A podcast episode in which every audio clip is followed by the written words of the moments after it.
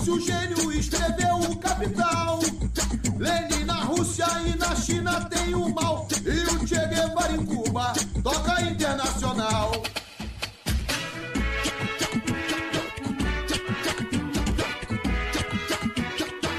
Bom dia, boa tarde ou boa noite, camaradas. Eu sou a Tainá e bem-vindos ao Hábito Saber, seu podcast sobre política, educação, sociedade e atualidades.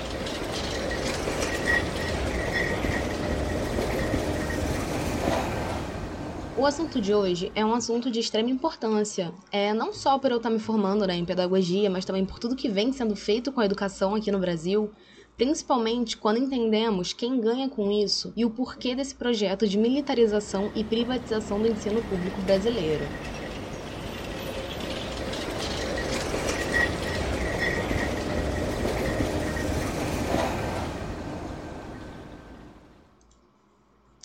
A educação faz parte fundamental da vida em sociedade. É na escola que se encontra um dos primeiros agentes de socialização que o ser humano tem contato fora da sua bolha familiar. É na escola que as crianças se deparam com o diferente e, teoricamente, aprendem a lidar com as diferenças. E qual o significado da educação? Segundo Dício, educação, substantivo feminino, ação ou efeito de educar, de aperfeiçoar as capacidades intelectuais e morais de alguém. Será que isso de fato acontece? Com o avanço das políticas liberais, a educação passa a ser vista como mercadoria, e o que começa a mandar no quesito qualidade de educação é o poder aquisitivo.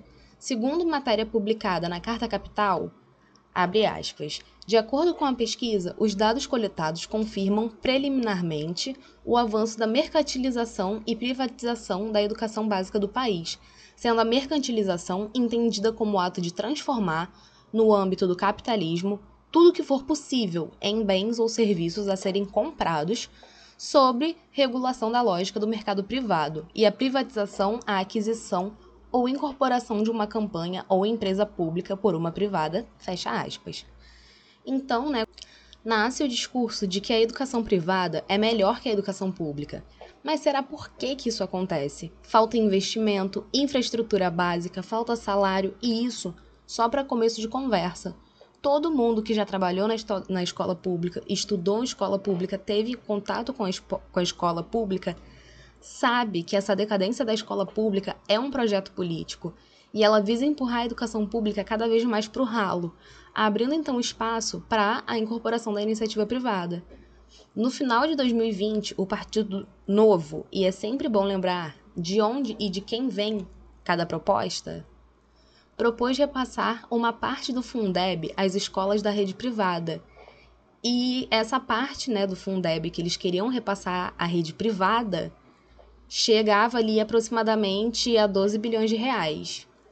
Aí vocês se perguntam, Tainá, o que é o Fundeb?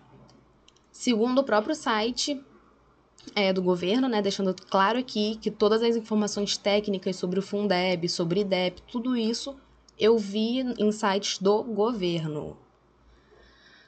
A quem se destina? Isso é o Fundo de Manutenção e Desenvolvimento da Educação Básica e da Valorização dos Profissionais da Educação. O Fundeb é um fundo especial de natureza contábil e de âmbito estadual, seja, né, é um fundo por estado, Distrito Federal, num total de 27 fundos, formado na quase totalidade por recursos provenientes dos impostos e das transferências dos estados, Distrito Federal e municípios, vinculados à educação por força do disposto no artigo 212 da Constituição Federal. E a quem se destina, né, esse fundo? São destinatários dos recursos do Fundeb os estados, Distrito Federal e municípios que oferecem atendimento na educação básica. Na distribuição desses recursos são consideradas as matrículas nas escolas públicas e conveniadas, apuradas no último censo escolar realizado pelo Instituto Nacional de Estudos e Pesquisas Educacionais, INEP, né, que é do MEC.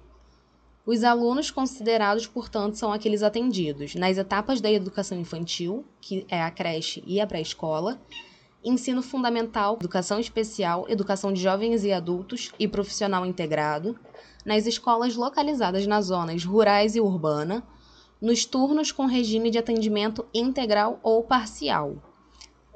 Segundo o IDEB, Índice de Desenvolvimento da Educação Básica, as notas atingidas pela rede privada foram de 7,1 e as escolas da rede pública foram de 5,7, sendo uma diferença de 1,4 pontos apenas. Não é uma diferença assim tão gritante, mas também não é uma qualificação boa, né? E a quem interessa manter a educação pública inferior à privada? a minoria burguesa que controla não só o mercado de trabalho, como também a política. Quanto menos conhecimento a classe popular tem, melhor é para quem está no poder se manter ali né, no seu pedestal. Saviani, inclusive, faz uma ótima análise em relação a esse quesito. Abre aspas. Justa justamente porque domínio da cultura constitui um instrumento indispensável para a participação política das massas, se os membros das camadas populares não dominam os conteúdos culturais, eles não podem fazer valer os seus interesses, porque ficam desarmados contra os dominadores, que se servem exatamente desses conteúdos culturais para legitimar e consolidar sua dominação. Fecha aspas. E segundo Santos, que foi retirado da foi retirado do artigo Pedagogia Histórico Crítico. A classe dominante não tem interesse na transformação histórica da escola, pois quer preservar o seu domínio. Logo, o projeto de privatização do ensino visa manter o rico rico e o pobre pobre, sem chance para mudança, jogando por terra todo aquele velho discurso de meritocracia. Tá, ok. Mas onde entra essa tal pedagogia crítica, né? Como é que isso se encaixa? Segundo Santos, no artigo citado anteriormente, ela diz: a partir dessas referências, a pedagogia histórico-crítica vai pensar a escola, em especial a pública, como espaço de luta da classe trabalhadora. A escola que assume seu papel de socialização dos conhecimentos historicamente sistematizados, que dá à classe explorada a possibilidade de dominar aquilo que os dominantes dominam e, por conseguinte, lutar contra o poder dominante.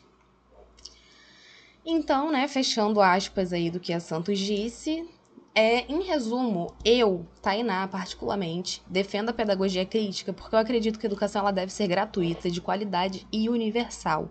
Acredito também na capacidade de mudança através da educação, acredito na escola pública e que só através dela, do conhecimento, do entendimento da luta de classes e de uma estratégia revolucionária, que seremos capazes de lutar por uma sociedade mais justa e igualitária e superaremos não só a crise do capitalismo, como o capitalismo em si.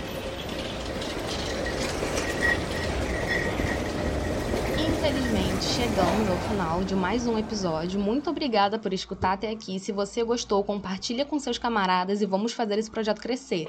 Não se esqueçam também de me seguir nas redes sociais, tanto no Twitter quanto no Instagram.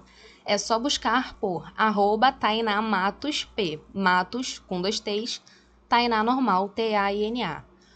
Ou seja, soletrar para ficar bem esclarecido, todo mundo entender. E quero ver me seguindo, hein? Arroba Tainá Matos P, Matos com dois T's, Tainá, escrito normalzinho, igual a Índia do filme. Vou ficando por aqui, boa noite e até o próximo Hábito e Saber.